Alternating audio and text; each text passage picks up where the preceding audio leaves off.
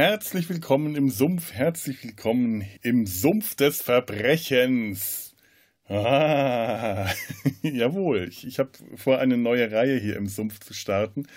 Äh, über, über, ich weiß nicht, fiktive Kriminalfälle, Gangstergeschichten, Krimis, Thriller, was immer so kommt. Und ich fange damit heute, fangen wir damit an mit äh, wahrscheinlich der beliebtesten deutschen, wenn überhaupt, ich glaube sogar weltweit äh, erfolgreichsten Kriminalhörspielreihe, äh, den drei Fragezeichen. Und dazu habe ich hier zwei äh, tolle Gäste im Podcast. Einmal Ladies First, die liebe Tanja hat wieder zu uns in den Sumpf gefunden. Hallo Tanja. Hallo. Und dann haben wir einen neuen Gast, ein, eine ganz neue Stimme. Aus der Rückspultaste hat der Jan den Weg zu uns in den Sumpf gefunden. Hallo Jan. Hallo, ja, ich freue mich auch mal dabei zu sein. Ich dachte, du kündigst uns ja vielleicht als die anderen zwei Fragezeichen oder so neben dir an. Ja, ja, ursprünglich wären wir zu viert gewesen, weil äh, bis drei zählen ist so ein Konzept, das ich nicht, äh, das, das ich nicht in der Vorbereitung irgendwie nicht hingekriegt habe. Und Tobi musste uns leider heute verlassen. Der, da ist was dazwischen gekommen. Den grüßen wir ganz lieb und wir sollen ohne ihn seine Kindheit nochmal hochleben lassen. Dann wärt ihr nämlich meine drei Fragezeichen gewesen und ich hätte mich entweder auf die Rolle von Alfred Hitchcock oder Skinny Norris ähm, äh, beziehen müssen. Äh, also nicht äh, der ähm, Chauffeur? War auch kurze Zeit meine Frage, ob ich diese Rolle am liebsten übernehme. Norton. Morton? Morton, Entschuldigung. Morton, Morton, Morton. Oh mein Gott, das fängt ja schon mal gut hat an. Ja, hat ja viel gemein mit Skinny Norris. Ja, allerdings. Ja. Die Stimme. ja. Es fängt ja schon richtig gut an, dass ich solche Sachen nicht äh, weiß und dann äh, solche Namen falsch äh, ausspreche. Da merken jetzt wahrscheinlich auch die eingefleischten drei Fragezeichen-Fans, die das jetzt anhören, vielleicht haben die schon so eine Ahnung, was sie jetzt hier erwartet. Nach zwei Minuten schalten die dann schon wieder aus. Das hoffe ich natürlich nicht. Schaltet das, bitte nicht aus. Schaltet nicht aus. Seid lieb zu uns. ja, wir haben, wir haben jetzt tatsächlich vor, uns einfach nur ein bisschen über zu unterhalten. Ganz unvorbereitet. Ist ein eigenartiges Gefühl, gell, Tanja? ja, habe ich gerade schon gesagt. Normalerweise sitze ich hier immer mit ganz viel äh, Vorbereitung und Papier und heute nichts. Gar nichts. heute wird einfach nur mal ein bisschen gelabert, ein Laber-Podcast. Mhm. Ja, ähm, ich weiß nicht, ich glaube, die drei Fragezeichen, die müssen wir vielleicht nicht wirklich vorstellen. Nee. Nee, also es sei denn, jemand hat die letzten 30 Jahre, 40 Jahre auf, auf einem anderen Planeten oder unterm Stein gelebt. Wo habe ich die hm. Formulierung denn neulich gehört?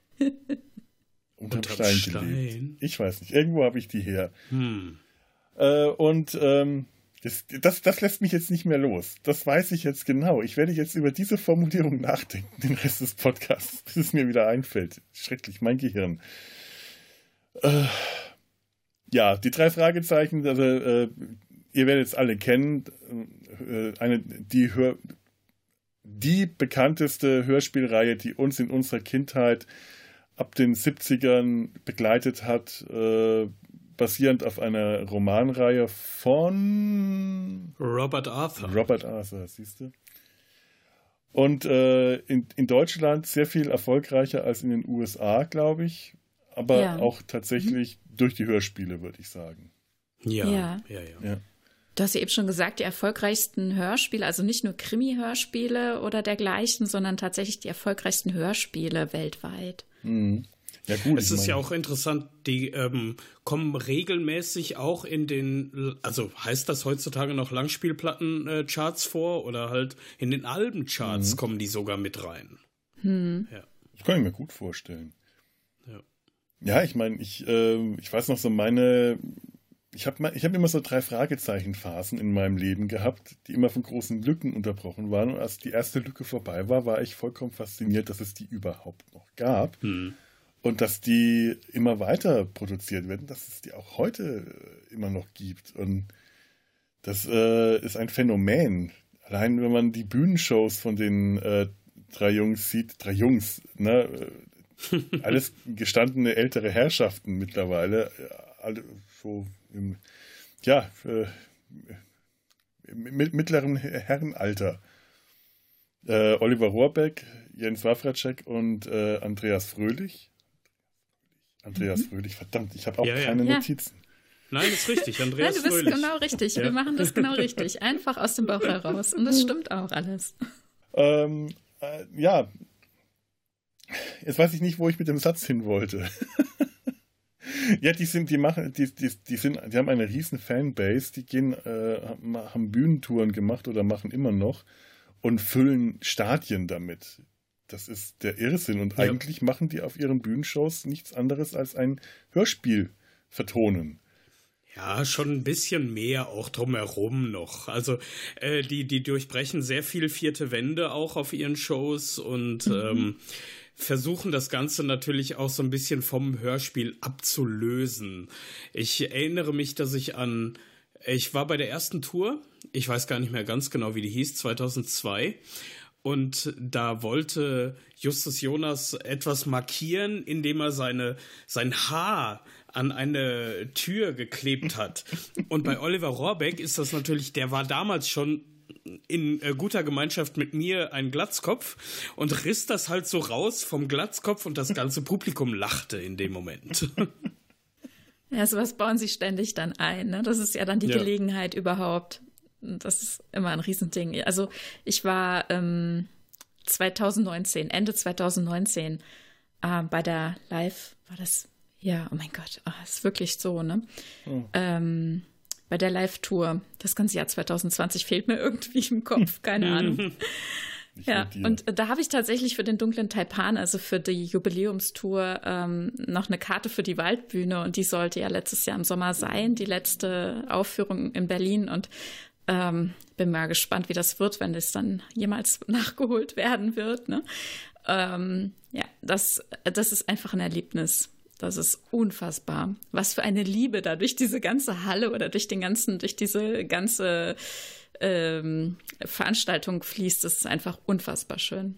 Ja, ich kann es auch nur empfehlen, bei der allerersten Tour damals, das war noch so experimentell. Das war noch mhm. die Hör Hörspiele auf Tour, das war noch ganz neu damals.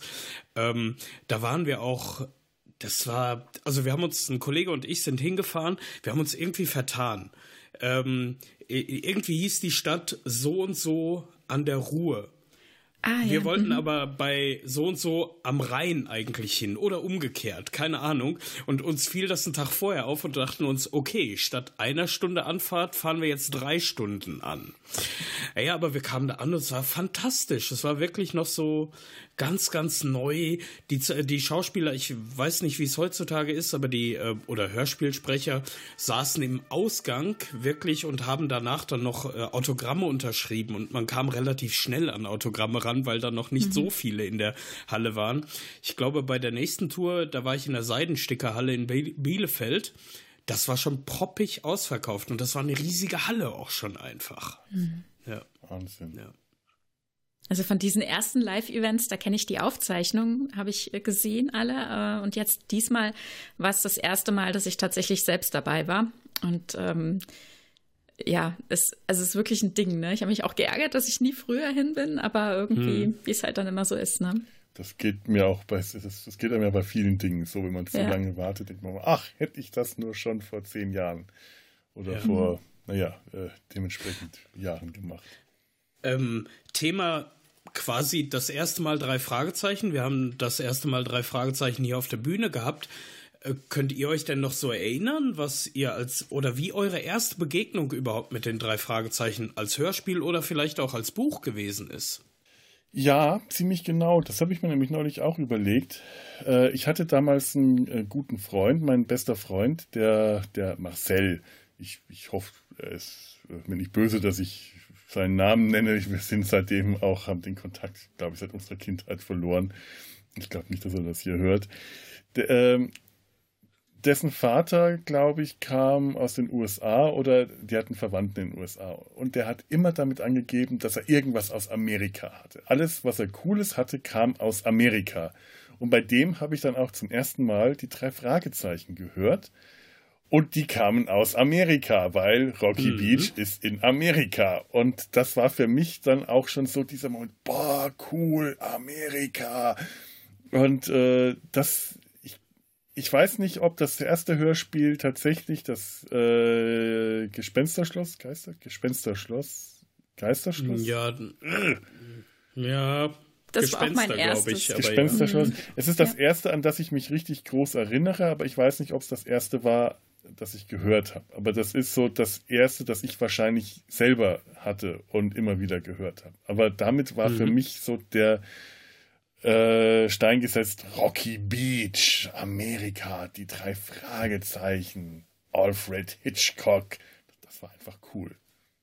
Das weiß ich noch. Und ich weiß mich auch noch genau an dieses Kinderzimmer erinnern, in dem wir da saßen und mit seinen Spielsachen gespielt haben, die auch alle aus Amerika kamen und dann die drei Fragezeichen gehört haben.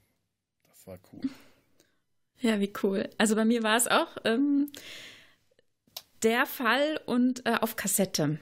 Äh, bei mir war es die Hörspielkassette, da war ich neun und die bekam ich von meinem Onkel geschenkt und am gleichen Tag bekam meine Schwester den seltsamen Wecker. Hm. Und ich bin schon bei meiner Kassette vergangen. Ich konnte die erst gar nicht zu Ende hören. Ich war schon völlig fertig, als die in das Schloss reingehen, ganz am Anfang. Oh, und es ja. wieder halt. Ne? Und Peter sagt, ja. haben sich da eben die Augen bewegt von dem Gemälde? Und so. Und ich war schon, oh, ich war völlig fertig, ja. Und, und dann hörte meine Schwester nebenan den seltsamen Wecker ständig und dann immer dieses Schreien, ja. Es war oh. schrecklich. Oh, es war ganz schrecklich. Ich habe ganz lange gebraucht, bis ich die Kassette das erste Mal zu Ende gehört hatte, geschweige denn, dass ich jemals erfahren hätte, was im seltsamen Wecker passiert, weil die habe ich mir nicht ausgeliehen.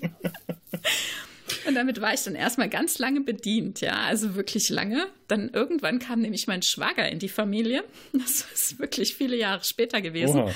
Und der hatte die eben auch gehört. Der ist äh, zehn Jahre älter als ich und ähm, hat so das alles von Anfang an, die Kassetten quasi mitgenommen. Und ähm, dann haben meine Schwester und er angefangen, die alten Folgen wiederzuhören. Und dann seitdem gibt es so die Tradition, dass ich ihnen ähm, die neuesten Folgen schenke. Beziehungsweise über Jahre hinweg haben sie dann die Folgen, die man in dieser obligatorischen Pause, die irgendwie scheinbar jeder hatte, nicht hatten, nachgeschenkt über viele Geburtstage und Weihnachten. Und jetzt sind wir schon ziemlich lange wieder auf dem neuesten Stand und zu Weihnachten und zum Geburtstag, also im Sommer und dann im Dezember, da gibt es dann den neuesten Schwung. und seitdem, und, und dann, also nachdem ich dann immer eben Sachen gekauft habe, habe ich gedacht, okay, jetzt bist du mal interessiert und hörst auch mal wieder rein. Und dann habe ich reingehört und dann dachte ich, okay, als allererstes meine alte Gruselfolge und ich musste so lachen, weil es ist eigentlich überhaupt nicht wirklich gruselig. Aber als Kind konnte ich, konnte ich dem einfach nicht, es ging nicht. Also da war ich noch zu viel Bibi Blocksberg und Benjamin Blümchen gewohnt und ähm, ja, ja, und seitdem höre ich sie auch. Zwei Fragezeichen mhm. kamen bei mir deutlich vor, Bibi Blocksberg und Benjamin. Okay, wow. Ja, wie war das, Jan, wie war das bei dir? Ja, ähm, also ich erinnere mich äh, noch dunkel und ich hoffe, die Erinnerung treffen da wirklich auch noch richtig zu. Ich habe mal in einem lokalen Spaßbad hier in Lüdenscheid äh, an einer Verlosung teilgenommen und da konnte man einen Gutschein gewinnen für ein Hörspiel. Und ich hatte schon vorher irgendwelche Kinderhörspiele immer mal wieder von meinen Eltern gekriegt, aber das war so das erste Hörspiel, was ich mir selber kaufte. Und das mhm. war tatsächlich der Fluch des Rubins. Äh, wow. Nummer 5. Und ich glaube auch mit eigentlich das erste oder zweite Buch oder sowas, aber erst als fünfte Kassette erschienen. Hm. Ähm, und seitdem auch mein Lieblingsroman äh, und mein Lieblingshörspiel und äh, so Dinge wie ähm, August mach dich bekannt, August bist du benannt und August ist der Hüter deines Glücks, werde ich wohl immer in Erinnerung bleiben. Nicht nur deswegen, weil der junge Mann am 8.8. Geburtstag hatte, August August hieß und damit hm. fünf Tage nach mir Geburtstag hat. Ah. Ähm, aber so bleibt es einem halt in Erinnerung. Oder so Dinge wie, du musst tiefgründig forschen. Das bedeutet, mhm. man muss graben an der Stelle. Das haben die dann aus diesem Rätsel herausgefunden. Diese Rätsel, so, ach ja. Ja, das war in den ersten Folgen ja immer noch so. Irgendwelche Rätselbeschreibungen, wie man auf die Schatzsuche ging. Hm. An den, an so Dinge wie natürlich den schreienden Wecker und dieses urige, dieses und so kann ich mich auch noch, als wäre es gestern äh, gewesen wäre, erinnern. Aber der Flucht des Rubins war wirklich das erste. Und ich habe dann auch im Grunde genommen angefangen, alles zu hören, was so auf dem Markt war. Ich habe insgesamt auch ganz viel Hörspielreihen gehört, drei Fragezeichen, gehörte da an erster Front natürlich auch TKKG, weil man hatte ja nichts anderes. mm, aber man merkte bei TKKG einfach, was für ein, ähm, ja, wie soll ich sagen, der komisch gefärbter Scheiß das eigentlich ja, irgendwann gewesen ist. Ja, tatsächlich und, ist mir das damals nicht so aufgefallen, weil TKKG waren die ersten Bücher, die ich selber gelesen habe. Mit denen habe ich das ja. selber Bücherlesen angefangen. Bin da aber ganz schnell auch wieder rausgekommen. Ich weiß noch, das erste TKKG-Buch, das ich gelesen habe, ich glaube, da habe ich drei Wochen für gebraucht. Und ganz schnell war ich dann so weit, dass ich ein TKKG-Buch an einem Tag durch hatte, weil ja. die auch dermaßen simpel geschrieben waren, dass man sie auch einfach durchrutschen konnte. Und an dem Punkt, wo ich dann ganz stolz gesagt habe, ich habe es in einem Tag geschafft, ist mir aufgefallen, was für ein Scheiß das war. also, zu, zu TKKG hätte ich auch noch ein paar Geschichten. Da war übrigens mein erstes Das leere Grab im Moor. Aber das nur nebenbei. Mhm. Und bei ich den drei die, Fragezeichen. Die, ja? die drei Fragezeichen-Romane habe ich dann danach angefangen zu lesen. Und mhm. ähm, da ist mir jetzt auch gerade wieder aufgefallen, ich habe die auch ganz lang dann nicht mehr gelesen, aber damals war das schon, ist mir schon aufgefallen, die Romane, dass die deutlich, ähm, ja, besser kann man ruhig sagen, als die Hörspiele sind, was die Geschichte angeht, weil die Hörspiele hm. häufig die Geschichte so geschnitten hatten, dass ganz viele Ungereimtheiten drin waren oder Logikfehler ja. oder Dinge, die man ja. einfach nicht verstehen konnte oder Abkürzungen. Ja. Und ist mir Stimmt. damals schon als Kind aufgefallen, ich weiß noch, der das müsste die äh, diese Erbschaftsgeschichte gewesen sein, mit dem, auch mit dem Rätsel, mit dem australischen. Gefährliche Erbschaft. Die gefährliche Erbschaft, ja. ja. Das weiß ich auch noch. Das war eins der Bücher, die ich gelesen habe, bei denen mir das so richtig aufgefallen war, wie viel umfangreicher so der Roman eigentlich im Vergleich zum Buch ist und wie ja. viel besser sich das dadurch alles äh, auflöst. Im Vergleich zum Hörspiel, ja. Ja. Mhm. ja. ja. Ja. die Hörspiele damals hatten ja immer die Begrenzung auf ungefähr 45 Minuten. Mhm. Ich glaube, das war dem Medium Langspielplatte noch irgendwie geschuldet oder sowas. Ich mhm. weiß es aber auch nicht mehr ganz genau. Und dadurch wurde einiges rausgekürzt. Übrigens auch beim Fluch des Rubins.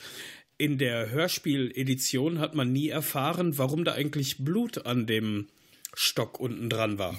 Ja, das stimmt. Jetzt sag ja. mal, das möchte ich jetzt wissen. Ich, ehrlich gesagt weiß ich es nicht mehr. ich, ich weiß aber, weil sie haben den Fluch des Rubins ja fortgesetzt in Folge 200, ähm, dass derjenige, wo man denkt, dass der damals gestorben ist, überlebt hat. Ah, das ist ja. fast ein bisschen schade.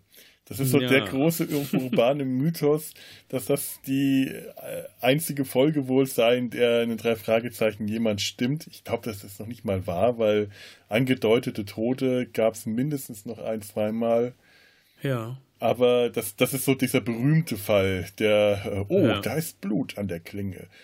Hm. Blut ist schlecht für den Stahl. Oder das stimmt, das sagt er.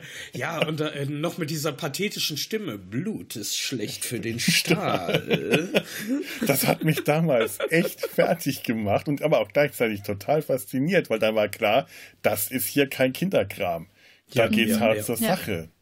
Ich meine, die drei ja. Fragezeichen haben ja ein gefährliches Leben geführt. Die sind ja ständig ja. irgendwo niedergeschlagen worden, entführt, die sind auf Lastwagen heimlich mitgefahren, die sind eingebrochen, die sind ständig irgendwo eingebrochen.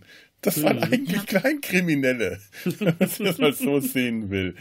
Aber, ja, aber, aber, immer wenn sie irgendwo eingebrochen und erwischt wurden, konnten sie ja die Rückseite ihrer ähm, Visitenkarte zeigen, dass sie inoffizielle Mitarbeiter der Polizei von Rocky Beach sind. Ja, ja, die äh, polizeiliche Behörde äh, befürwortet Mitarbeiter von dritter Seite. So. Ja, genau. Die Unterstützung, ja. Mhm. Genau. Ja. Das oh fand ich auch großartig. Ich dachte, das müsste man als Detektiv auch haben. Nicht nur eine Karte. Hier ist unsere Karte, Sir. Äh, sondern auch ein, äh, eine äh, Bestätigung, eine Mitteilung vom Polizeichef dass man ja. das darf. Das war für mich klar. Das gehört dazu, ja. wie der Rolls-Royce. Detektive den, haben sowas zu haben. Den Rolls-Royce bekommen sie übrigens auch im Fluch des Rubins. Da gewinnen sie den ja. nämlich am Anfang mhm. in einem Gewinnspiel. Ja, das machen leider die, also die Hörspiele sind da wirklich absurd. Ne? Also diese ja, ganze ja. Handlung wird da ad absurdum geführt, indem das eben in den Hörspielen erst viel später dann kommt. Und schon im Super Papagei haben sie ja den Rolls-Royce. Ja. Und da wird es eben nur kurz nebenbei gesagt, dass ähm, wird, wird, im Hörspiel gesagt, dass es ein Gönner ist oder wird es gesagt, es war ein, ein, ein, ein äh, Preisausschreiben? Also es gibt da so also, Diskrepanzen, ne? Ich, ich, ich habe so das Gefühl, es wäre ungefähr die Kombination gewesen. Also sprich, sie haben am Anfang wirklich in einem Gewinnspiel den Rolls-Royce gewonnen, damit mal zu fahren. Mhm. Und dadurch, Und das dass sie dann irgendwem damit geholfen mhm. haben, wurde von dem ja. Gönner halt gesagt, ihr kriegt den jetzt für häufiger.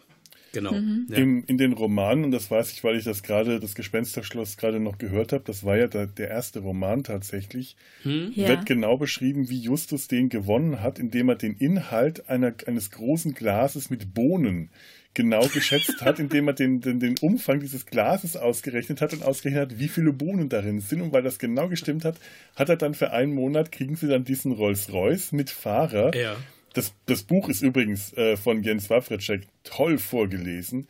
Ich habe gedacht, ah, ja, genau, komm, geht das mhm. die ganze Zeit Peter Shaw zu hören? Und ja. außer wenn Peter Shaw spricht, hörst du nie Peter Shaw. Weil der okay. ist so, verrückt. obwohl er ja. diese sehr prägnante, sehr hohe Stimme hat, sehr junge Stimme, ja. liest er das so fantastisch gut, dass, der, dass du in jeder einzelnen Rolle komplett drin bist. Das ist genial.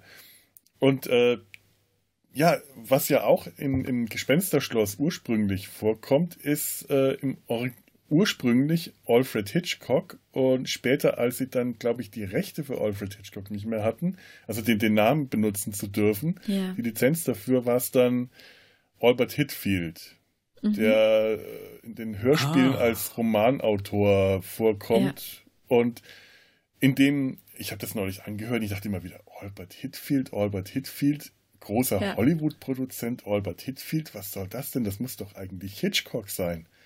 Ja. Und für die neuen äh, Produktio Produktionen haben sie den halt den Namen austauschen müssen. Mhm. Aber das ist so eindeutig Alfred Hitchcock, wie man den so sich so vorstellt, pampig. Mhm. Alfred Hitchcock ist eigentlich ein Arsch. Der ist wirklich unglaublich pumpig. Der kommentiert auch immer äh, die, alles, was die drei Fragezeichen machen. Und man hat so das Gefühl, dass er die ganze Zeit einfach nur unglaublich scheiße gegenüber den drei Fragezeichen ist. Der kann die nicht leiden, der kann Justus nicht leiden. Der wird auch ständig äh, beleidigend über Justus Figur. Das Body-Shaming mhm. ist ja eh so eine Geschichte bei den drei Fragezeichen. Äh, es gehört halt dazu, dass Justus der Dicke ist und dass alle Witzchen mhm. darüber machen, aber äh, heute kommt sowas irgendwie nicht mehr ganz so gut an. Und Alfred Hitchcock oder Albert Hitfield, je nachdem, in diesen kurzen Sprechertexten, die dann äh, auch nicht äh, Jens Wawrecek gesprochen hat, sondern den Hörspielen dann immer ein anderer Schauspieler macht und dann eben auch mit dieser Stimme, die man so aus den Hörspielen auch so ähnlich kennt, diese knarzige äh, Altherrenstimme, der wirkt wie der letzte, das letzte Arschloch. das wird ganz übel. Wenn, wenn ich an die alten Hörspiele denke, muss ich aber sagen, Peter Passetti hätte mir alles erzählen Natürlich. können, im Grunde genommen. Also, ähm, der ja dann später auch den Skeletor bei Masters of the Universe ja. gesprochen hat, äh, in unvergleichbarer Weise, aber Peter Passetti kann alles. Der war mir auch ja. bei den Hörspielen tatsächlich nie unsympathisch. Also mir ist jetzt äh, in dem Buch mhm. Alfred Hitchcock, äh, mhm. aka äh, Hitfield, auch nicht unsympathisch in dem. Also wenn ich meine, er ist ein Arsch, ist das irgendwie äh, so seine Rolle, in der er sich da gefällt. Mhm. Aber der, der ist niemand, der äh, unsympathisch war. Und Peter Passetti als Hitchcock, das war einfach, äh, der war, das war die gewissermaßen so ein bisschen die, die Vaterfigur in diesem, die diese Jungs äh, so hatten. Oder vielleicht genau. auch Justus Im, gesucht hat. Im, Im Gespensterschloss hat er doch, glaube ich, auch den Auftrag vermittelt, oder so? Mhm. Weil das ja. Gespensterschloss selbst hat ja auch irgendwas mit Hollywood, ähm, Drama, Aufnahmen ja. und sowas zu tun. Die Lösung letztlich ist ja auch irgendwas mit äh, Geräuschen, genau. Hollywood-mäßig ja. und so. Ja. Das ist so, dass genau ähm, Hitchcock ein, äh, ein, ein, ein, ein Drehort gesucht hat, ein, ein Haus, ein Gebäude, in dem es tatsächlich spukt, weil nur in so einem Haus kann man tatsächlich auch einen Gespensterfilm spielen. Naja. Hm. Und äh, im Hörspiel ruft er die drei Fragezeichen an, er teilt ihnen den Auftrag. Äh, das ist so eine wunderschöne Stelle, wenn das Telefon klingelt. Und das höre ich heute noch. Das Telefon klingelt, Justus geht ran und Hitchcock meldet sich und Justus mit dieser Stimme, oh, Mr. Hitchcock. Allein ja. dieses, oh, Mr. Hitchcock, den geht gerade einer ab. Und im Buch ist es so, dass sich Justus ähm, und Peter äh, bei Hitchcock im Produktionsbüro unter dem falschen Vorwand einschleichen. Äh, äh, Zutritt verschaffen, dass Justus der Neffe von Alfred Hitchcock ist. Also er okay. bläst die Backen auf und imitiert Alfred Hitchcock und weil sie mit dem Chauffeur, mit dem Rolls-Royce vorgefahren sind, den sie kurz zuvor gerade gewonnen hatten, sind sie bis zur Sekretärin durchgelassen worden, die die Jungs zwar kennt, weil die auch aus Rocky Beach kommt, die aber weiß, dass sich Alfred Hitchcock über diese äh, freche Darstellung so ärgern wird, dass sie, sie, dass sie die Jungs reinschickt. Und Hitchcock ist dann auch so stinksauer darüber, dass Justus ihn so respektlos imitiert, was Justus dann auch wieder ganz kleinlaut werden lässt, weil er scheinbar sich irgendwie erhofft hat, dass Hitchcock ihn gratuliert zu dieser brillanten äh, Darstellung. Und dass sich Hitchcock eigentlich nur deshalb darauf einlässt, die Jungs zu engagieren, ähm, weil er sich dann als Bedingung ausbittet, okay, ihr dürft für mich arbeiten, aber ihr dürft, du darfst nie wieder diese Hitchcock-Parodie vorführen. Nie wieder, nie wieder. Er behauptet das auch tatsächlich im Vorwort, ich bin Opfer einer Erpressung geworden. Okay, also die, wow. die Bücher machen die Welt größer. Mhm. Auf jeden Fall, ja. Allerdings. Ja. ja. Und also das hatten wir eben schon gesagt, ne, die Hörspiele hinterlassen einfach auch Fragezeichen. Man weiß manche mhm. Sachen nicht zu lösen. Also beim tanzenden Teufel zum Beispiel, konnte ich den Fall einfach nicht verstehen. Da musste ich dann wirklich äh, das Buch zu Rate ziehen. Es geht einfach gar nicht. Genau. Also man versteht gar nicht, was da passiert ist irgendwie, weil man das mal hinterfragt, wer jetzt was genau, wie und warum und dann lässt sich das nicht lösen. Ich habe den neulich auch noch angehört. Also ich habe meine Vorbereitung war jetzt wirklich äh, ein paar Hörbücher zu hören und ein paar von den alten Folgen und der tanzende Teufel. Da war ich aber auch schon so kurz davor, äh, die Brocken hinzuschmeißen, weil allein das ist ja auch so ein Ding, äh, die, diese peinlichen, albernen, dummen äh, Klischeedarstellungen von, wenn es äh, Ausländer oder wenn es Figuren anderer mhm. Nationalitäten sind, Chinesen, Mexikaner, das ist so schlimm, wenn man sich das heute anhört. Der tanzende Teufel, dann ist dieser chinesische Sonderbeauftragte, der dann so spricht die ganze Zeit. Der tanzende ja. Teufel wurde gestohlen, für Himmel verloren, vernichtet, wo dann auch mehr Els drin sind. Das ist kein Witz. Ich habe jetzt nicht keine zusätzlichen Els zugefügt, die waren alle schon in dem Hörspiel so drin. Das habe ich als Kind schon ja. so schrecklich gefunden. Das ist im Grünen ja. Geist auch so. Und oh. da, also es gibt, gibt ja diverse äh, Live-Veranstaltungen, ne? Record Release Partys ähm, von Oliver Rohrbeck mit der Lauscher Lounge seiner äh, Firma da. Und ähm, aber ja auch ähm, diese Klassiker Live-Hörspiele wo ich, ähm, kennt ihr das? Da gibt es, ähm, also jetzt die letzten Jahre gab es immer eine Klassiker-Fall-Live-Hörspieltour. Ich habe davon, ich habe das auf, glaube ich, auf ja, Spotify also kann gesehen. ich sehr empfehlen. Ist auch immer ratzfatz okay. ausverkauft. Gibt das irgendwie äh, eine Woche lang, also ich würde mal sagen, ich weiß nicht, äh, sechs, sieben Termine in einer Woche und dann war es es auch für das Jahr in verschiedenen Städten Deutschlands. Ich war da zweimal in Mannheim, einmal dann in Offenbach und ähm, da war eben dann zum Beispiel auch ähm, der grüne Geist. Das heißt, er holt sich Leute aus dem Publikum von denen er, ich weiß nicht wie, aber sofort erkennt, dass sie gut passen. Es ist wirklich immer wieder ein Erlebnis. Also bei diesen Record-Release-Partys, mhm. wenn da schon mal jemand war, da gibt es ja auch diesen kleinen Anteil mit, äh, mit Fan gesprochenem Live-Hörspiel. So ein unendlicher Fall irgendwie, wo man immer dann halt diesen kleinen Ausschnitt an dem Abend hört, wo er Leute aus dem Publikum rauszieht und mit denen diese kleine Passage kurz übt während der Pause, geht er mit denen hinter die Bühne und dann kommen die wieder und dann machen die das professionell. Man denkt, Gott, weißt du, was da passiert ist hinter der Bühne, ja? Die können das dann irgendwie total gut und dann hat er halt so ein paar Effektdinge, ne, dass dann auch jemand telefoniert und dann hat er dann die, ähm, die Schniepe von der Gießkanne zum Beispiel, dann äh, spricht dann jemand in diese Blech, dieses äh, Blechding und ähm, also so ein paar Effekte, wo das Publikum dann halt immer ähm, toll mitgehen kann, ist immer sehr effektvoll, to total klasse. Und da wird es dann eben nochmal auf die Spitze getrieben, denn dieses, der komplette Abend ist eben nur, in Anführungszeichen, mit den Leuten aus dem Publikum. Und das ist unfassbar. Da war beim ersten Mal war ein, meine ich, war es ähm, der Fall mit dem Rubin. Wie heißt der nochmal? Oh Gott, jetzt haben wir es schon ja, fünfmal gesagt. Der Fluch des Rubins. Mhm. Der Fluch des Rubins, ja. genau. Und ja. da ist ja eben auch der kleine Junge, ne? Und das war wirklich der Wahnsinn. Das hat, da hatte sich ein kleiner Junge aus dem Publikum gepickt und der muss das vorher inhaliert haben, das Hörspiel. Der hat exakt gesprochen wie der Sprecher auf mhm. der Kassette. Genauso betont, okay. genauso gut gespielt. Es war wirklich, es war unfassbar gut. Und also äh, genau, und beim Grünen Geist war das nämlich auch so, der, der den Chinesen Drache. gesprochen hat. Und ich saß, ich saß sehr, sehr weit vorne, ja, und direkt vor diesem Mann, der, der, den, der den Chinesen gesprochen hat, das war schon beinahe gruselig, ich kann kaum hingucken, so. Oh. Aber es war, ja, es war aber das Krass. haben wir auch, dieses Hörspiel. Als ich hier nach Köln gezogen bin, habe ich auch in, das, äh, in die Firma meine, meine Hörspielkiste mitgenommen, die ich gerade kurz vorher im Studium wieder auf Flohmärkten aufgefüllt hatte. Und da war auch der cool. grüne Geist da. Und wie oft wir, äh, ihr kleinen Mäuse, gesagt haben in, der, in den Kaffeepausen überall. Oder kleiner Drache vom Stamme des Matthias Green.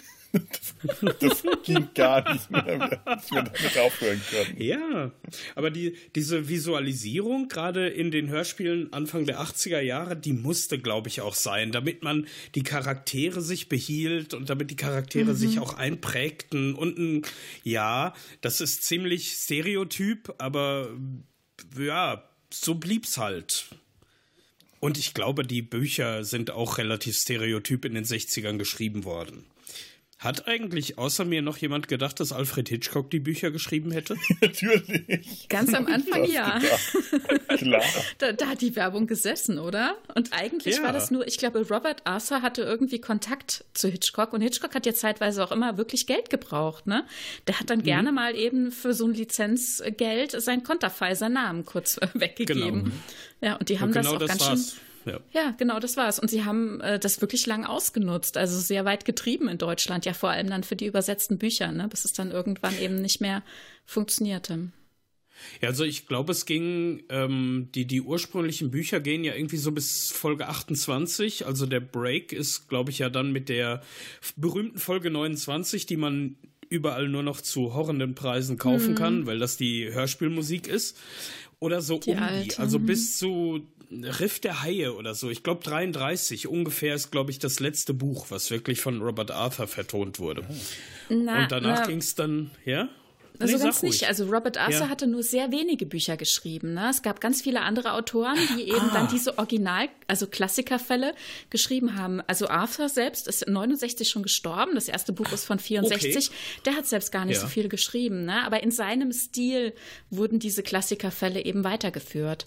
Und dann ja. hat Random House in den USA ja auch recht bald dann schon ähm, die Lust verloren. Ne? Also gab es noch diese paar ähm, ähm, Bücher, die so ein bisschen, also die, die in Deutschland ja teilweise jetzt noch nicht auf diese Art und Weise die, erschienen sind, so Mitratefälle.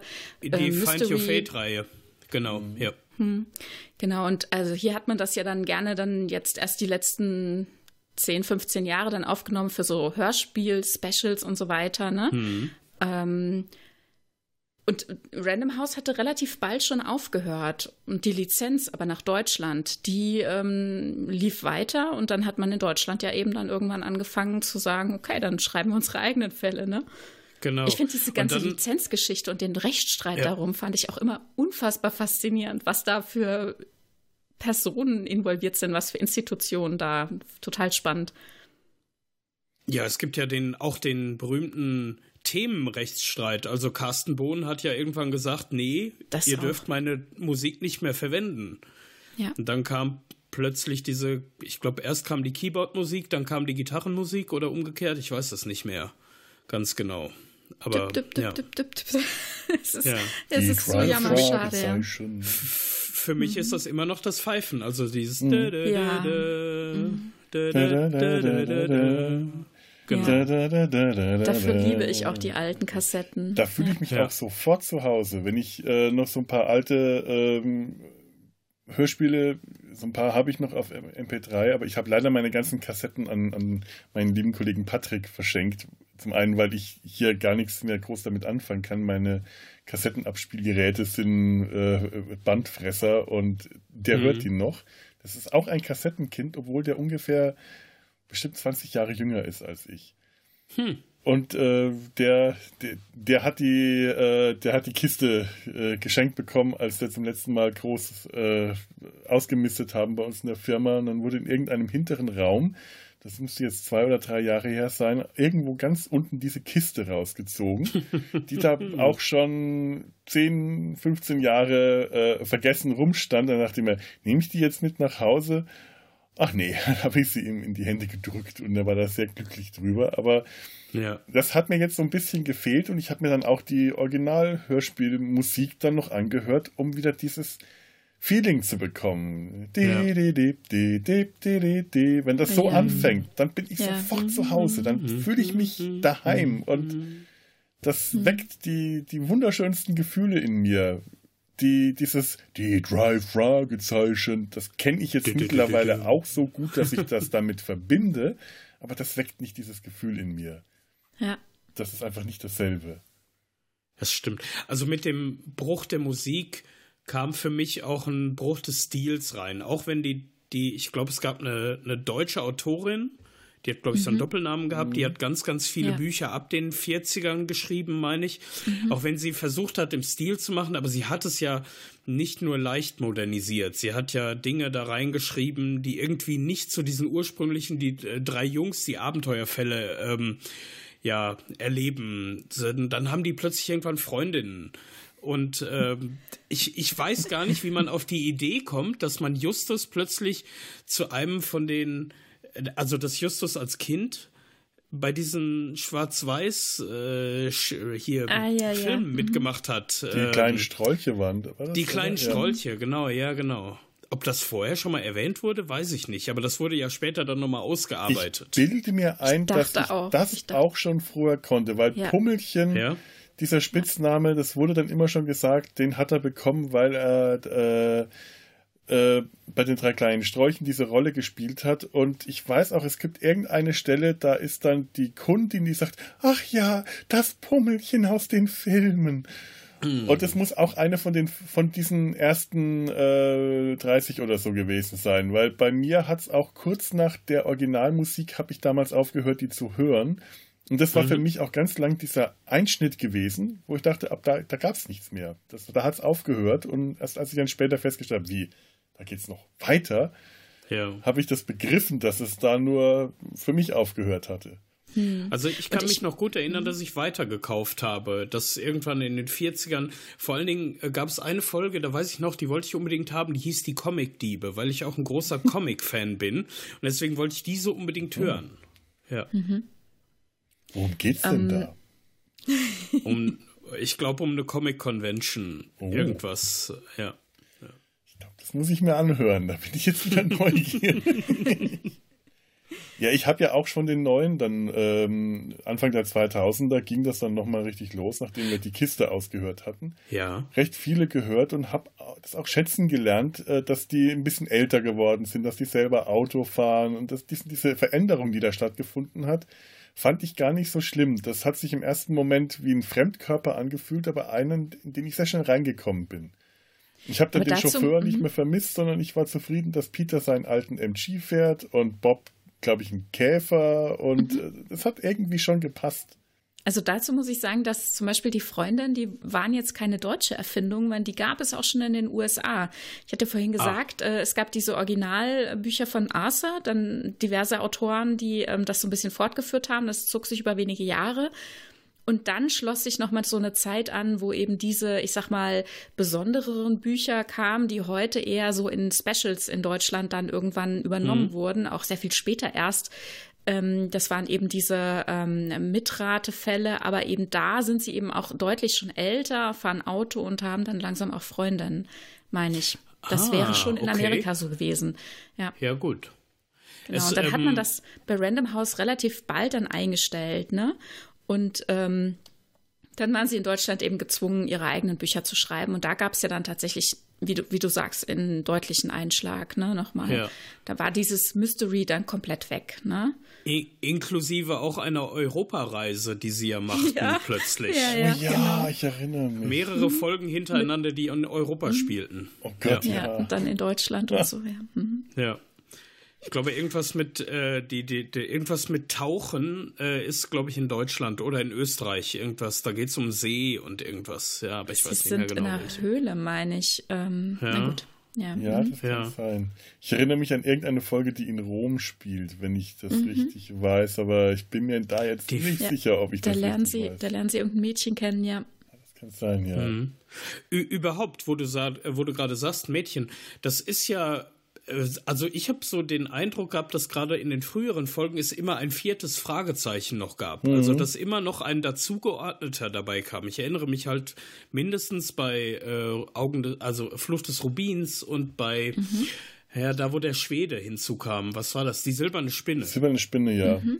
Ja. Und ja, natürlich die singende ja. Schlange und die Silbermine Ellie Jamison. Mhm. Das waren tatsächlich mhm. meine äh, Lieblingshörspiele. Ich weiß auch, dass ich die Silbermine deswegen kaufen wollte, haben, haben wollte, weil ich irgendwie hinten drauf gelesen habe, dass da Ellie Jamison, und es war für mich schwierig, das zu erkennen, weil das Wort Jameson äh, ah, für mich ja. nicht nach Jamison klang und Ali auch, äh, ich, ich, war ja auch, äh, als ich zum Beispiel diese, diese Originalmusikkassette gesehen habe, war ich total entsetzt über das Cover, das ja die drei Jungs gezeigt hat, aber eben die drei Sprecher als Jungs und ich diese Gesichter irgendwie äh, überhaupt nicht einordnen konnte. Mhm. Ich, kon, ich kam damit nicht zurecht. Ja. Da, da, standen die Namen okay. und da stand Peter. Und da ist mir zum ersten Mal aufgefallen, dass Peter im Englischen Peter ausgesprochen wird und mir ist. Ja, cool. Dachte, was soll das denn? Und dann war halt da mhm. Ali Jameson gestanden und ich, äh, irgendwer hat mir das übersetzt. Ich dachte, oh, Ellie Jamison, super, die will ich haben, weil die fand ich wirklich toll. Das war eine super Figur. Äh, ja, cool. Und ganz toll kann ich auch empfehlen, das Hörbuch von Katrin Fröhlich vorgelesen. Äh, die, die singende Schlange Katrin Fröhlich ist, glaube ich, die Schwester von Andreas Fröhlich. Ja. Toll vorgelesen, wirklich mit am besten von den Hörbüchern, die ich jetzt gehört habe. Es sind auch nicht so viele, also das äh, sagt jetzt noch nichts. Aber trotzdem wirklich toll und da passen auch alle Stimmen und allein, was Eddie mhm. Jamison, diese freche Göre, äh, da nochmal an Charakter bekommt ist super. Und was Peter für ein chauvinistisches Arschloch in dieser Folge ist, ist so großartig. Schätzchen und so. Oh. Oh. Und das ist ja so selber so eine Rotznase. Und das ist, ist einfach nur herrlich. Ich habe mich schlapp gelacht, als ich das neulich gehört habe. Ach ja, Ellie Jamison mit dem Pferd. Queenie. Ja. Wie, ist, wie ist das bei den neuen Hörbüchern? Äh, benutzen die da die deutschen Namen der drei Fragezeichen oder die Originalen aus den die Büchern? Die deutschen. Das ist äh, Justus Jonas, Peter Shaw und Bob Andrews, also nicht Jupiter mhm. Jones und äh, Pete Granshaw. Bob Granshaw, ja. Pete? Bob? Bei Pete, Peter. Pete, Pete, Pete Granshaw. Peter Granshaw. Und Bob, Bob Andrews, Andrews, ist, der Einzige, der den Namen gleich genau. hat. Mhm, genau. genau. Ja, ja, genau. Das ist ja auch wiederum, gehört ja auch mit in diese rechte Problematik, mhm. ne? Mhm. In der Übersetzung wurden die Namen erstmal geändert und als es dann zum Bruch zwischen den Hörspielen und den deutschen Büchern, also in Deutschland diesen kleinen Bruch gab und das Ganze sich ja dann auch noch äh, hinterzog mit den kompletten Rechten äh, in Amerika, Random House und die Kinder von Robert Arthur und dann ja hinten dran auch noch der eigentliche Rechte, also Tantiemen-Erbe, die Universität Michigan, seine Alma Mater. Mm, in diesem ganzen Konstrukt ähm, ist das ähm, ja dann zum Tragen gekommen, dass dann irgendwann äh, Sony, also Europa Music oder Europa Hörspiele, ja sich dann zeitweise der alten Namen bedient hat und die, mm, drei, die drei gemacht hat, ja. was ja dem Original eigentlich auch wiederum nahe kommt. Ne? Es waren ja eigentlich The Free Investigators, also mhm, T3i. Genau. Ne, und ähm, diese, und dann haben sie dann eben die drei während das E wie eine 3 geschrieben ist. Also eigentlich eine total tolle Idee und ich mag die Fälle ja. ehrlich gesagt auch, bis auf diese Synchronfolge mit diesem schrecklichen Schweinchen, mag ich die äh, drei Fälle auch total gerne. Das war dann, weil das war so eine Zeit, ähm, da sind die drei Fragezeichen, äh, finde ich, äh, also die Hörspiele oder vielleicht auch die Bücher in Deutschland, ähm, schwächer geworden. Ne? Da merkt man, es ist so ein bisschen, es ist so ein, gewisser Trott eingefahren und es ist nicht mehr so spannend. Und dann gab es diesen Bruch und man musste was Neues machen und sich nochmal neu bedenken. Und dann hat man was probiert, was man vorher nicht äh, sich ja. getraut hat, glaube ich. Also tatsächlich genau. sind da genau. auch einige Bücher wohl verwurstet worden, die für die drei Fragezeichen abgelehnt worden waren oder in die Schublade verschwunden sind. Die hat man dann wieder rausgenommen und hat gesagt, wie wäre es denn, äh, machen wir daraus jetzt eben die drei Hörspiele? Und das war eine gute Entscheidung. Hatte ich auch so gemerkt, da kam frischer Wind rein. Das war mal was ganz mhm. was anderes. Das war, da kam, das war, glaube ich, auch so meine, ich weiß nicht, wie vielte äh, drei Fragezeichen Zeitwelle, die kam mit den drei wieder auf, mhm. weil ich das auch super spannend fand. Also für mich wirkten die drei auch irgendwie erwachsener und experimenteller mhm. auch tatsächlich. Insbesondere gab es ja diese Sonderfolge auf zwei CDs, wo man dann, ja. äh, wie, wie, entscheide ich mich, wie geht es weiter? Und Total ich bin krass. erstaunlich häufig an der Stelle gewesen, äh, die dann endete mit die drei Fragezeichen sind jetzt seit sechs Monaten verschwunden und werden ja. quasi jetzt für tot erklärt. ja, ja, wow. ja, krass, ne? Das, ich bin da ja. auch gestorben, als ich das gehört ja. habe. Ich habe alle Varianten dann durchprobiert, weil ich wissen wollte. Und manchmal fahren sie einfach nach Hause und das Rätsel wurde nie gelöst, ne? Oder sie klären es oder, naja, es passieren halt andere also Dinge. Also quasi die drei Fragezeichen-Variante von Auf der Kalbe ist was los. Richtig, von dem Find Your Fate. Ich glaube ja auch, äh, Europa wurde in, äh, quasi dort von inspiriert, von diesem Buch, von dem Calver-Abenteuer. Genau, wer das ja, nicht genau. weiß, was das ist, höre sich bitte die Rückspultaste an. Hm, auf jeden Fall. bitte, auf jeden Fall. Eine der besten Folgen. Schlecht. Irgendwann in den 40ern, ich weiß nicht mehr welches war. Nein, aber das ist richtig. Also, ähm, gerade mit die drei und mit diesen Lizenzproblemen, da war ich auch so in meiner zweiten oder dritten drei Fragezeichen Phase. Also ich habe irgendwann in den 60ern oder so aufgehört zu hören und bin dann durch den Hype um die Nummer 100 wieder eingestiegen. Ah, also, ich weil die, mich, ja. äh, wie hieß es denn? Nicht Feuermond, sondern das war 125. Ja, das war die 125. Hm. Genau, ähm, 100 war. War das mit einer Insel oder mit den Gräbern? Ja, das, genau. In, nein, das war Insel. das mit der Insel. Die drei Fragezeichen gegen das FBI oder, oder ja, in, ja, so ähnlich. War Toteninsel das nicht könnte auch gut eine Dreiteiler-Folge? Toteninsel, ja. ja. 100, 125, 150, 175 und 200 sind alles Dreiteiler. Ah. Ja. Schau an.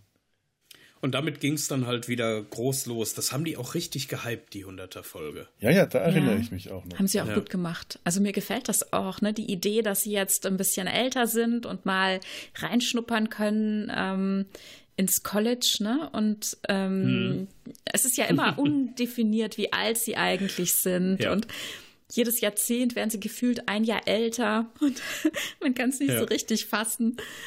Aber ich allein, das dass die den gut. Führerschein hatten, äh, mhm. aber es trotzdem klar war, dass das ja eigentlich noch Kinder in Anführungszeichen, also Jugendliche waren, das war für mich auch, ähm, ich weiß nicht, ob ich das als Kind schon mitgekriegt hatte. Nee, da dürfte ich noch keine Folgen äh, gehört haben, wo sie schon einen Führerschein hatten. Aber ich habe das später halt auch so klar gemacht, ja klar, USA, da hast du mit 16 den Führerschein. Ich weiß nicht, ob genau, das in das allen Bundesstaaten so ist, aber das war für mich so ein Zeichen, äh, die können immer noch Kinder sein, aber sie haben halt schon den Führerschein. Ja. Hm. Das war auch das erste Mal, dass mir äh, gewahr wurde, dass man in Amerika schon mit 16 den Führerschein machen konnte. Ja, mhm. ja. ja was nicht in, in, in, Amerika alles möglich ist. Ja. Ich, ich finde ja überhaupt diese ganze Location mit Rocky Beach und äh, da ist das Meer in der Nähe, da ist Hollywood in der Nähe, dieser ganz, dieser ja. Schrottplatz, bis ich begriffen habe, warum die eine, äh, eine Werkstatt im Freien haben, warum mhm. äh, das geht. Ja, weil es Kalifornien ist, weil da nie regnet. Ja. Das, äh, ja. das ist für mich heute noch, das, das ist heute so faszinierend, wenn ich mir das anhöre und denke mir, das spielt alles in Kalifornien, im heißen, sonnigen Kalifornien. Das sind alles äh, Outdoor-Geschichten, die sind wahrscheinlich alle knackbraun gebrannt und ich sehe aber vor meinem Auge immer noch die, die käsigen deutschen Jungs. Ach ja. Und dieser, dieser Wohnwagen, was ich für Fantasien gehabt habe, nur von ja. diesem Schrottplatz, wie sehr ich Schrottplätze geliebt habe deswegen, weil dieser Schrottplatz meine Fantasie angeregt hat wie nichts sonst. Dieser Wohnwagen da darin, der auch in meiner Fantasie ab, abwechselnd so ein alter, ähm, ähm, jetzt wollte ich gerade das Wort mit Z sagen, Wagen. Ihr kennt diese alten Holzwägen, die man äh, klischeemäßig mit Zirkuswägen verbindet. Ich sage jetzt ah, nicht okay. ja, so. Mhm ja. Mhm. So Bauwägen quasi. Ja, ne? so. oder dann war es mal ein Bauwagen oder es war wirklich ein Wohnwagen, Campingwagen. In meiner Fantasie hat sich das ja. immer geändert, je nachdem, wie es gerade beschrieben mhm. wurde. Und die Geheimgänge und dieser, genau. dieser Lattenzaun. Ja, diese Geheimgänge, Wahnsinn. Und, oh. mhm. Der, der, der Wohnwagen äh, ist für mich ja auch immer unter Schrott begraben, mhm. weil die ja nur einen Geheimgang haben, um da reinzukommen. Und ähm, wer ist immer im Wohnwagen mit drin, wenn man da reinkommt? Blackie, der Vogel. Blackie, genau, Blackbeard. Ich, das ist das Verrückte ist ja auch, wenn man nicht von der ersten Folge an gehört hat. Also ich, wie dich nur die ähm, Hörspiele kannte am Anfang, ich wusste erstmal gar nicht, was das ist im Hintergrund. Ja. Das war ja nochmal ja. doppelt gruselig. Sie sind in ihrer Zentrale und dann immer dieses Krecksen und man denkt sich so, was ist da los? Ich verstehe nur Bahnhof. Es wird ja, ja, auch nicht so erklärt. Ne? Nee. Heute würde man das in jeder Folge erklären für mhm. jeden Quereinsteiger. Ne? Und da ist es einfach so. Ja. Ich, ich weiß auch nicht, tough. wann ich das als Kind begriffen habe, dass da ein mhm. Vogel im Hintergrund ist, so ein Papagei, so ein Mühner eigentlich. Hm. Der war halt dabei und ich habe das Krächzen schon irgendwie als Vogel erkannt, dass das wahrscheinlich, in mein, meiner Vorstellung ist es auch tatsächlich ein Papagei, obwohl ich ja, weiß, ich meine, dass es dieser schwarze Mühner äh, ist aus Guck dem dir mal das Cover an vom Superpapagei. Was ist das denn für ein Papagei? ja, das stimmt. Und äh, wer hatte die äh, wahrlich große Aufgabe, den Papagei zu sprechen? ja, ja Heike Dine Körting. Genau, Was, echt? die, die Jens Nee, Moment. Nein, jetzt das war Heike, uneinig. Heike Dine, Heike Dine Körting, wie den Wecker auch, ja. Okay, die, die dann, dann habe ich jetzt äh, was die, Falsches äh, gesagt. Die Chefin herself. Ja. ja. Ich hatte wirklich mal irgendwo gedacht, ge gelesen zu haben, dass das Jens Wawracek selber war, äh, Jens Wawracek war und deswegen diese äh, Szenen, die ich so großartig fand, wenn sich Peter mit dem Vogel streitet. Aber äh, nee, okay, Heike Dine Körting, das finde ich eigentlich fast noch schöner. Das, äh, aber vielleicht ist es ja, vielleicht passt ja beides. Also Heike Dine Körting im Super Papagei hatte Blackbeard ja auch noch ein bisschen mehr zu sagen als mhm. später mhm. nur dieses Krächzen. Und vielleicht ist ja das Krächzen dann Jens Wawritschek später. Das kann sein. Man weiß es nicht. Keine Ahnung. ich jetzt nicht. Ja, sie haben es nur irgendwann ein bisschen vergessen, ne? Und dann haben die Fans es angemerkt und dann ist es ihnen aufgefallen, dass sie es tatsächlich komplett vergessen haben, dass man ihn mal wieder einspielen müsste. Und dann merkte man es auch, ja. wie es, wie es dann wieder. Das fällt mir jetzt erst auf, dieser arme Vogel, der da in diesem eingeschlossenen Kasten unter Schrott ja. verborgen, ja. nie ans ja, Tageslicht kommt. Ich denke schon, dass die Fenster frei sind, oder? Die können doch da drinnen nicht alles dunkel haben. Und was hm. ist, wenn die in Urlaub fahren oder nach Europa? Wer kümmert sich um den Vogel? Äh, naja. Tante Mathilda. Tante Mathilda. Ja. Tante Mathilda. Und Onkel Titus. Und Onkel Titus. Und Kenneth und äh, Patrick genau, und Kenneth. Ach, die, die zwei irischen äh, Mithelfer, ja. ja. ja. das ist ja auch der Witz, ne? Das sind eigentlich Deutsche im Original. Das glaub, sind äh, deutsche Gastarbeiter, ja. ja. Ich glaube sogar Bayern, was mich persönlich sehr freut. Ich habe vergessen, vergessen, wie die heißen. Die haben so typisch deutsche Namen und die sind dann halt auch irgendwann Hans, wieder heim. Hans, glaube ich, und noch irgend sowas. Aber es, es, sind Deutsche, ja. Das ist der Kon Moment der Erkenntnis für mich. Davon habe ich noch nie gehört vorher. Das macht die Geschichte mit dem Bergmonster auch für mich so ganz anders. Wenn sie da zu ihrer Cousine Catherine kommen und dann mit ihr erstmal Gälisch reden wollen. Hm. Und ich mich da schon immer gewundert, was ist das? Wie? Warum nicht irisch? Was? Äh, was sagen wir? Ich, ich, ich habe keine Ahnung gehabt. Als Kind habe ich das überhaupt nicht verstanden. Und ich denke mir, ja, wenn das Deutsche waren, Warum reden wir nicht Deutsch miteinander? Warum reden wir nicht Bayerisch miteinander? Das, hm. das hätten sie sogar tatsächlich machen können, weil die haben ja, glaube ich, eine echt große Fangemeinde in Norddeutschland. Die hätten dann tatsächlich nichts verstanden. einmal königlich bayerisches Amtsgericht. Naja, wenn man sich einmal entscheidet, es in der Übersetzung komplett anders zu machen, dann muss man es durchziehen. Ne? Ich hätte das auch nicht akzeptiert, weil äh, ich glaube, das wäre auch gar nicht gegangen, weil wir sind, wir sind zwar in, in den USA, aber ähm, es ist halt ein, äh, ein Hörspiel mit deutschen Sprechern. Da kannst du nicht deutsche Figuren einfügen. Das geht, geht nicht. Also Patrick und Kenneth war die richtige Entscheidung, die irischen Helfer, mhm. finde ich. Das ist ja eigentlich auch so etwas, was man ganz häufig in irgendwelchen Serien abseits auch schon merkt. Immer dann, wenn eine deutsche Rolle, deutsche Nebenrolle oder so existiert, ist es meistens etwas anders. Also zum, ich erinnere mich an, ich glaube, es ist Malcolm mittendrin, wo der älteste Sohn irgendwann auf einer deutschen Farm auftaucht, aber die sind mhm. Dänen. Dann mhm. im, in der deutschen Übersetzung. Das hat man ja in allen möglichen Serien, ja. Ja. Stimmt. Dann wird dann irgendwie Dänisch, Niederländisch, irgendwas machen sie dann draus. Ja, ja das stimmt. Tante Wie ist denn das für euch? Hm? Nee, nee, fang du. Wie ist denn das für euch mit den Erzählern? Also für mich hat so jede Ära ja ähm, irgendwas, also hat einfach was. Ich kann nicht sagen, welche Erzähler mir jetzt nicht zusagen würde. Nach Peter Passetti hat man ja mit ähm, Matthias Fuchs eine ganz andere mhm. Stimme genommen. Und es passt für mich genauso gut. Und danach kam dann wieder so eine präsentere Erzählerstimme. Ähm, und die Zeit mochte ich auch total gerne, wobei ich jetzt äh, eben, nachdem Thomas Fritsch abgelöst wurde von Axel Milberg, die Zeit wieder auch total genieße. Also ich mag Axel oh. Milberg aktuell total gerne. Das habe ich wieder noch gar nicht so richtig gemerkt, weil ich glaube, ich bin in den 180ern noch ein bisschen hängen geblieben. Ah, okay. Äh, dass ja. da jetzt der Thomas Fritsch nicht mehr dabei ist. Okay. Spoiler! Ja. Seit 187. Alles halb so schlimm. Mhm. Okay.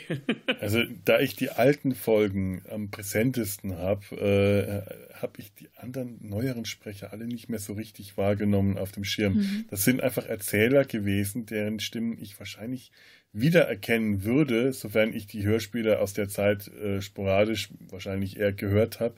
Aber äh, für mich ist Peter Passetti der Sprecher und äh, der äh, es gibt auch überhaupt so einen ganzen Satz von Figuren, die einfach äh, da sind, wie zum Beispiel äh, der, der Polizeichef, das ist äh, Kommissar Reynolds und später gab es dann einen anderen Inspektor Cotter. Cotter. Cotter. Mhm. Das hat mich nie so richtig überzeugt, dass es da einen Inspektor Cotter gibt. Cotter, Inspektor, das musste Hauptkommissar Reynolds sein. Der hatte auch diese richtige oh. Stimme dazu und das Auftreten. Ja, hm. Kommissar Reynolds wurde aber auch von Zweien gesprochen. Ja, ja. Natürlich von dem unvergessenen Horst Frank. Mhm. Ähm, und dann später von dem Vater von Tim Tarzan, meine ich, oder? Also von dem Träger. Aha. Ja, ich meine. Kann sein. Ja. Ja. Aber auf jeden Fall Horst Frank. Also diese Stimme, die steht auf einer Ebene mit Peter Passetti auf einfach auch. Äh, wahnsinnig gut. Ja. Das sind halt auch solche äh, Autoritätsvaterfiguren. Ähm, ich habe das vorhin äh, kurz gemeint, äh, Vaterfiguren für die Vaterfigur für die drei Fragezeichen, Alfred Hitchcock. Ich glaube, ich, ich weiß, ich frage mich, ob äh, Justus in solchen, also jetzt mal, um ein bisschen zu spinnen und in die äh, mhm. Westentaschenpsychologie äh, zu gehen, sucht Justus, der ja bei seiner äh, äh, Tante und Onkel aufgewachsen sind und später fährt man ja die Eltern bei einem Unfall ums Leben gekommen und was nicht alles da noch für Geschichten äh, dahinter sind. Ähm, äh, sucht er nach einer Vaterfigur? Versucht er deswegen äh, so in so Personen wie Alfred Hitchcock äh, und, und Kommissar Reynolds äh, die zu beeindrucken, weil ich meine, Onkel Titus ist ein netter Typ, aber er hm. ist ihm nicht geistig ebenbürtig. Das ist ein freundlicher Sammler, ein bisschen komischer Kauz, den man lieb haben kann. Aber ich glaube, Onkel Titus zu beeindrucken mit den geistigen Qualitäten, die Justus halt ausmacht, das ist wahrscheinlich relativ vergebene Liebesmüh, dagegen so jemand wie Alfred Hitchcock oder Kommissar Reynolds zu beeindrucken. Und das merkt man auch immer in den Hörspielen, sobald die auftauchen, benimmt sich Justus anders. Dann versucht hm. er äh, quasi, man hört ein bisschen die stolz geschwellte Brust, dass er jetzt beeindrucken will. Während die anderen von den beiden drei Fragezeichen da nicht so drauf, drauf ansprechen. Ja, Gut, also ist, spannende hm. These, ja. Also Justus ist ja strebsam und will äh, Erfolge haben einfach. Ne? Ich weiß nicht, ob es nur das ist.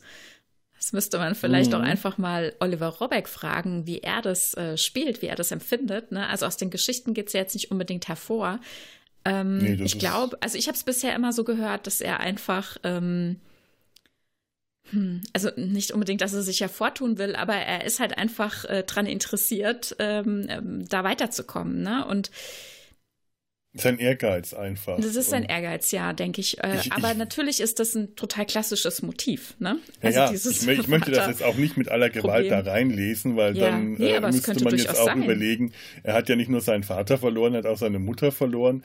In ja. Tante Mathilda hat er äh, eigentlich einen fast einen stärkeren Vaterersatz als in Onkel Titus.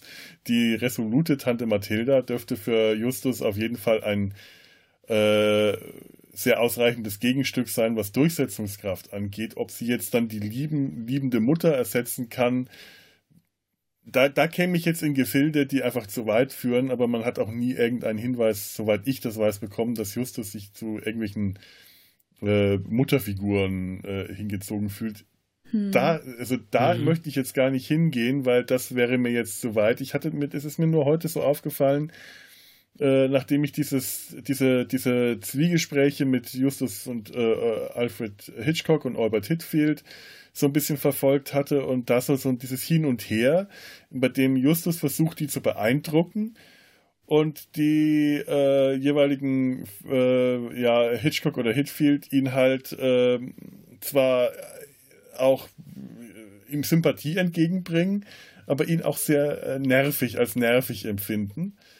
Und äh, das, das, hört man richtig, das hört man auch in den Hörspielen durch. Junger Mann, du gehst mir auf die Nerven. Solche Sätze. Mhm. Und ich, das kann sogar sein, dass es das von einem, dass das eher von Reynolds kam. Und dann habe ich heute das mit der Erbschaft gehört und da kommt dann auch Chef äh, äh, Hauptkommissar Reynolds vor. Und ich dachte mir, ha, genau das, die gleiche Dynamik, die da herrscht. Ähm, ob das beabsichtigt war oder ob sich das einfach durch das Spiel so ergeben hat, äh, kann natürlich, das, das kann man nicht sagen. Und ich möchte jetzt auch nicht Fantheorien spinnen und in alles reinlesen. Aber ich glaube, das ist einfach ein, ein beliebtes Motiv, ne, dass mhm. es in diese Richtung geht. Also die Frauenrollen sind sowieso unterrepräsentiert in ja. diesen ganzen Geschichten. Und ähm, dass hier eben ähm, so ähm, ähm, Buddies, Männerfreundschaften, Jungs, äh, Kumpels äh, und dann eben vielleicht eben auch diese Vorbildfunktion mit einem älteren Mann äh, Vaterfigur, dass das hier alles komplett ausgespielt wird, das ist, denke ich, komplett unstrittig, ne? Mhm. Ja, kann man so sehen. Tante mhm. Mathilda ist äh, auch ein, ein sehr schöner Charakter. Ich, ich höre die immer wieder gern, ich habe immer wieder Spaß. Und man merkt auch, dass die Sprecherin großen Spaß hat, Tante Mathilda mhm. zu spielen. Also da hörst du richtig die Spielfreude raus. Ich, ich hatte bei Onkel Titus und Tante Mathilda zwischendurch, nein, eigentlich meist das Gefühl, dass sie für so eine echte Elternrolle zu alt angelegt sind. Mhm. Also ich hatte wirklich immer mhm. das Gefühl, das ist eher so großmütterlich quasi schon gewesen. Ja. Ähm, ein ähnliches übrigens wie auch bei äh, Peter Parker, Spider-Man und Tante May. Oh, die, ja. Das war für mich auch nie ja. die Tante, die irgendwie gerade mal 20 Jahre älter ist als er oder sowas. Ja, mhm. stimmt. Das könnte, das könnte passen. Das habe ich mir noch nie überlegt, Vergleich. aber es würde mhm. tatsächlich äh, zu der Konstellation eigentlich ganz gut passen. Ja. Ja. Ja, und tatsächlich sehe ich halt in Tante und Onkel auch nicht wirklich, also so Eltern, ne, also vor meinem geistigen Auge, sondern tatsächlich eben eher die ähm, ältere Generation, die Großeltern oder eben die älteren ähm, äh, Onkel und Tante, was sie ja eben auch mhm. einfach sind. Wobei ich überlege, bei Bob und bei Peter, erleben wir ja auch denkbar selten mal die Eltern. Und da, ja, ich, ja. also, also manchmal ne, kommen sie vor, mhm. aber so im Alltag, ja, ne, wir rufen mal schnell an und sagen, wir bleiben über Nacht weg und so. Und das ist, das, das ist alles so entkoppelt von diesen Elternhäusern, ne, dass, dass ich äh, denke, dass es dann auch zu viel gedacht wäre, dass man da bei, bei Justus, nur weil es viel bei ihm zu Hause angesiedelt ist, dann dort auch mehr ähm, erfahren müsste. Na, das ist einfach komplett ausgeblendet, ja, in diesen ganzen Geschichten. Das wird mhm. ja dann eben so gerne auch in sowas wie der Ferienbande ähm, auf die Spitze getrieben, oh, ja. ne? dass man sagt, okay, ja. die haben scheinbar immer äh, keine Schule, also entweder ist gerade immer am Ende, ist schon, es ist schon Nachmittag oder es ist immer Wochenende oder es ist, sind immer Ferien. ne? Also es ist, also wir, wir erfahren immer nur diesen kleinen Ausschnitt, das ist so eine kleine Blase, ne? Und dieses ganze andere Alltägliche drumherum, die Familien, das Familienleben, äh, die Schule selbst ist ja auch so gut wie nie irgendwie Thema, dass wir mal mit in der Schule wären oder so. Das ist einfach alles ausgeklammert. Es ist tatsächlich sogar ja. immer irgendwie seltsam, wenn die die Schule erwähnen, wenn sie Schularbeiten, das wirkt immer ganz komisch. Was? Das mich als Kind schon irritiert. Aber äh, weil du es gerade gesagt hast, was ist denn die Ferienbande? Ach so. Oh. Ähm. ich kenne das nicht. Hm, okay. Du ah, kennst das, das wirklich nicht? Nein, ich habe keine Ahnung. Ich, hab, ich höre das Oh, das musst du hören. Das sind äh, hervorragende, im Grunde genommen TKKG-Parodie-Hörspiele, die, glaube ich, auf äh, kurzen Radioskits äh, früher mal beruhten und dann zu ganzen Hörspielen ausgewalzt wurden. Hm? Und da gibt's, ich bin mir ziemlich sicher, dass es die auch auf verschiedenen Streaming-Portalen im Moment zu hören gibt. Da bin ich neugierig. Hm. Ja. Und, und die da gibt's, äh, tatsächlich auch Live-Events spielen, ja. Echt? Mhm. Wie, wie heißen die noch? Äh, Baul, irgendwas, äh, es ist eine TKKG-Parodie, deswegen gibt es halt den naja, Schauen und ja, den. Ja, ist so eine Mischung aus ja. allem, ne? TKKG, ja. äh, Fünf Freunde, äh, drei Fragezeichen, irgendwie so alles, einmal ja. umgerührt. ja. Das das Mädchen, was grundsätzlich in Gefahr gerät, der kleine Dicke, also die äh, Klößchen, der immer isst, Immer. Oh. Wirklich? Oh. Und sowas halt. Aber ich habe auch seit über mhm. zehn, ja, Bernd, genau. Bernd, Bernd genau. früher genannt. Ja, Bernd wurde früher irgendwie anders genannt. Das war halt äh, bezogen auf Bröckchen. Tim Tarzan. Ach so. Bröckchen? Nee, nee Brö Bröckchen ist Klößchen. Aber das ist schon zehn Jahre her, dass ich die gehört habe. Aber ich muss da nochmal wieder reinhören. Ja, und geschrieben ja. ist es halt äh, auch von äh, Kai Schwind, ne? Und der ist ja auch äh, in der Produktion bei den drei Fragezeichen mit dabei. Da ah, gibt es übrigens okay. auch ein total tolles Interview bei der Lauscher Lounge. Die hatten ähm, jetzt, ich weiß nicht, zwei, drei Jahre lang äh, mehrere ähm, Kanäle, äh, Podcast-Kanäle. Und eben einer davon ist, sind die Hörgestalten. Und bei den Hörgestalten kamen lauter Sprecher oder Leute von irgendwie hinter den Kulissen sozusagen äh, mal zu Wort. Die wurden eingeladen und ähm, interviewt und waren total launige, also äh, ich weiß nicht, ein komisches äh, Wort, sehr schöne Gespräche einfach. Und ähm, gerade mhm. die Folge mit Kai Schwind kann ich sehr, sehr empfehlen, war total schön zu hören. Okay. Hörgestalten von der Lauscher Lounge. Sehr gut. Guter Tipp, muss ja, ich mir merken. Ich auch mal reinschauen. Mhm. So, das ist jetzt das äh, ja gewissermaßen das Ende von Seite 1. An der Stelle ähm, muss, müsst ihr jetzt die Kassette umdrehen, auf der anderen Seite weiterhören, so wie ihr das noch kennt. Also das ist ja, ich habe keine Ahnung, wie lange Hörspielkassetten eigentlich sind. Das dürfte jetzt nicht stimmen. Egal. Äh, den zweiten Teil hört ihr hier auch in der Mediathek. Den findet ihr dann recht einfach. Und wenn ihr Lust habt, äh, den anzuhören, würden wir uns freuen. Vielleicht hat es euch ja bis hierhin gefallen und ich bedanke mich dafür auch schon mal, dass ihr jetzt so lange zugehört habt. Bis bald. Tschüss.